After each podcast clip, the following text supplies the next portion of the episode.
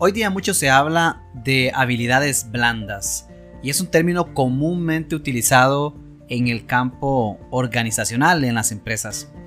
Sin embargo, más allá de lo genérico del término, quiero referirme particularmente a la importancia y la necesidad que todo profesional tiene, o al menos aquel profesional que está interesado en crecer, en seguir adelante, en seguir escalando esa famosa escalera corporativa, en desarrollar esas habilidades de interacción, esas habilidades interpersonales. Mi nombre es Minor Arias, soy su amigo y su coach, y hoy precisamente leyendo el libro que se titula Lo que te trajo hasta aquí no te llevará allá, What got you here won't get you there, precisamente leía un capítulo en el cual hacen referencia a este importante tema.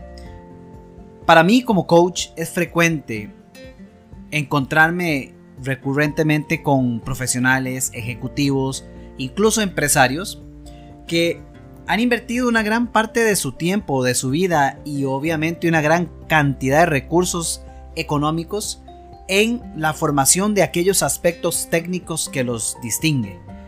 Estamos hablando de profesionales, eh, bien puede ser un gerente financiero, bien puede ser un gerente en recursos humanos, cualquier profesión que a usted se le ocurra y ni se diga de aquellos que son emprendedores y desarrollan negocios, su propia empresa, que invierten muchísimo de su tiempo, su energía y recursos en mejorar esas habilidades técnicas. Pero este audio es para hacer un llamado a recordar que aquello que te trajo a donde estás hoy es exactamente lo mismo que te está deteniendo de llegar a donde quieres estar mañana. Son muchos los casos que he tenido conversando y apoyando como coach a profesionales en los que sus grandes habilidades técnicas les han permitido ir creciendo en promociones, hasta que han llegado a un punto donde su próximo paso de crecimiento es aquel puesto elevado, aquella dirección ejecutiva, una dirección regional, de repente, de repente pasar de, de, un puesto de supervisor a una gerencia ya un poco más eh, compleja, elevada, con un dinamismo diferente, que involucra mayor interacción, mayores relaciones interpersonales, de repente esas posiciones que involucran un viaje de negocios, una negociación en el extranjero, que requieren este, mayor interacción con proveedores, en fin, posiciones que van trascendiendo de lo técnico hacia las relaciones. Y ahí, mis amigos, es cuando nos encontramos con ese factor que anteriormente no había sido necesario ni siquiera importante para considerar. ¿Cuánto estoy invirtiendo yo en mi crecimiento personal? Porque en la primera etapa de nuestra vida lo normal, lo lógico y lo común es contemplar, considerar cuánto voy a invertir en mi crecimiento profesional. Por eso todo mundo ni siquiera ha terminado de salir del colegio y ya están contemplando a entender cuál va a ser la carrera que voy a ir a estudiar. La mayoría ni siquiera convencidos de ella dan el paso inmediatamente hacia una universidad porque no pueden darse el lujo de esperarse un tiempo y razonar al respecto. Se estudia en la universidad, pero ya un bachillerato no alcanza. Claramente tienen que ir por una licenciatura, o posiblemente mejor aún la maestría.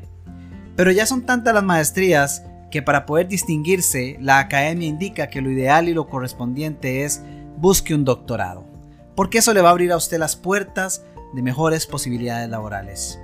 Señores, la experiencia es clara. Y la experiencia dice que eso no es cierto. Ahora, no digo que el estudio universitario no sea importante y no sea bueno, claro que lo es, claro que es importante, pero eso depende muchísimo de la carrera que usted está estudiando, de que realmente su pasión esté en esa carrera y de cuáles son sus aspiraciones con respecto a esa carrera. Pero ciertamente no es el caso de todos. Hay casos en donde la carrera indiscutiblemente es absolutamente necesaria, pero hay muchos otros donde más allá de cuánto más aprendo, cuánta más información almaceno en mi mente, lo que realmente va a marcar la diferencia es qué tan buenas relaciones tiene usted y puede procurar. Qué tan buen líder es usted, qué tan bien interactúa con la gente, qué tan bien se comunica. Eso marca la gran diferencia. Es más, en un escenario en donde hay una promoción, un concurso interno para asumir el nuevo puesto de director regional en finanzas, para poner un campo, un ejemplo. Aún si tenemos dos candidatos, habiendo ambos estudiado en la misma universidad, con los mismos grados académicos, dos candidatos que de repente tienen el mismo nivel o la misma cantidad de años de experiencia. Lo que va a marcar la diferencia en esa balanza es la habilidad que alguno de ellos tenga para relacionarse de mejor forma con las personas. Eso que hoy llamamos habilidades blandas. La capacidad que tiene esa persona para controlar sus emociones. La capacidad que tiene esa persona para que aun si técnicamente no fuese el mejor, sí tenga la habilidad de saber contratar, contratar personal que tenga mejores habilidades técnicas que él mismo y saber cómo liderarlos. Cómo definir y alcanzar un objetivo en común con la participación de diferentes personas que posiblemente dentro del campo técnico sean mejores que él mismo, pero que su habilidad de líder les permite integrarse como un equipo y no solamente un grupo para conseguir aquel resultado. Aquella persona que tiene la facilidad de hacer un viaje de negocios y aunque no sea su posición, poder vincularse y estar presente en una, en una reunión casual o formal o profesional con ejecutivos, con VPs, con ese nivel y poder entablar la relación y conectar uno a uno con las personas. Esa habilidad, esa capacidad que todos podemos desarrollar, pero que la mayoría deja guardada en el baúl de los recuerdos y que surge solamente cuando las circunstancias apremian. Hoy día, la gran diferencia se marca no solamente por el conocimiento técnico, sino por el crecimiento personal que tienen los individuos. Si usted está en el proceso o, en una posición de gerencia o en el proceso de tenerla y tiene las aspiraciones para llegar más allá, le recomiendo que no se espere a que las circunstancias lo acorralen y le obliguen a salir corriendo a entender cómo desarrollar esas habilidades personales. Le recomiendo que de forma intencional asuma usted el liderazgo de su propia vida y se encargue de invertir en el crecimiento personal tanto o incluso, ¿por qué no más, hasta más de lo que ha invertido en el crecimiento profesional? Créame cuando le digo que esto reditúa y reditúa de forma exponencial. Es absolutamente necesario tener líderes que sepan liderar, no simplemente que sean jefes. Tener líderes que comprendan que el recurso más valioso en una organización son las personas y que por más inteligencia artificial que se esté trabajando el día de hoy, eso nunca va a cambiar. Que el recurso humano es aquel que tiene la capacidad de levantar una empresa o dejarla caer y que el crecimiento de esa organización y de esa empresa está en función total del nivel de liderazgo de aquellas personas que están a cargo. Y cuando hablamos de liderazgo hablamos precisamente de esa capacidad de poder influir en los demás basados en confianza, esa confianza que se gana a partir de cuánto yo he crecido.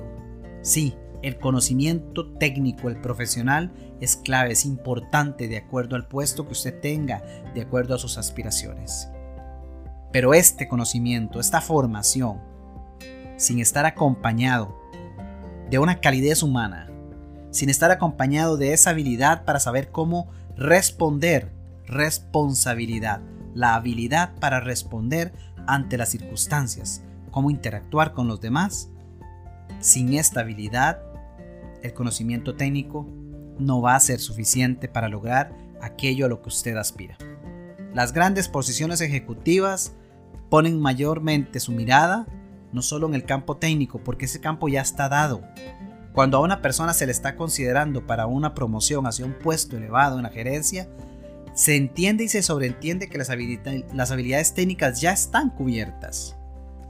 Lo que realmente se busca a nivel ejecutivo y de ahí hacia abajo es la capacidad que tiene esa persona para liderar. Y eso viene totalmente en función de tu crecimiento personal. Espero que esta cápsula de audio sea un llamado para invitarte, para que acciones y decidas comenzar a invertir si aún no lo has hecho en ese crecimiento personal. Porque eso es al final de cuentas lo que va a mover en todo momento de tu vida, tanto en el campo profesional como en el campo de la vida misma, tu propio crecimiento, las relaciones y cómo mantienes esas relaciones con las demás personas. Te mando un fuerte abrazo de tu amigo y tu coach, Minor Arias.